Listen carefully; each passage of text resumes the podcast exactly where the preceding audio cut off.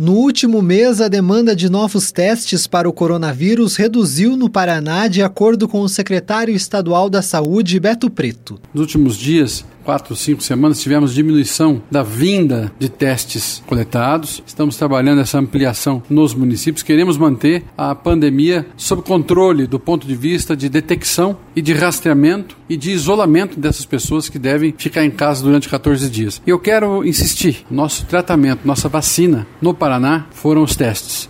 Conforme a Secretaria Estadual de Saúde, a capacidade de testagem é um dos pontos fortes da estratégia de enfrentamento da Covid-19 no Paraná. A medida, segundo a CESA, garantiu um aprofundamento no trabalho de bloqueio e de acompanhamento dos casos registrados nos municípios. A capacidade dos laboratórios que atuam com testagem no estado é de mais de 5 mil amostras por dia. Por isso, a Secretaria ressalta que os gestores de saúde dos municípios orientem as equipes para retomar a atenção quanto aos sintomas e também para pessoas que têm histórico de contato com caso confirmado e que estejam assintomáticas. Em Ponta Grossa, são feitos em média 1.700 testes por semana, mas na última semana esse número aumentou para pouco mais de 2 mil. Os dados estão nos boletins municipais publicados diariamente. Beto Preto também reforçou que as necessidades dos cuidados de distanciamento e higienização devem ser redobradas para evitar a transmissão do vírus.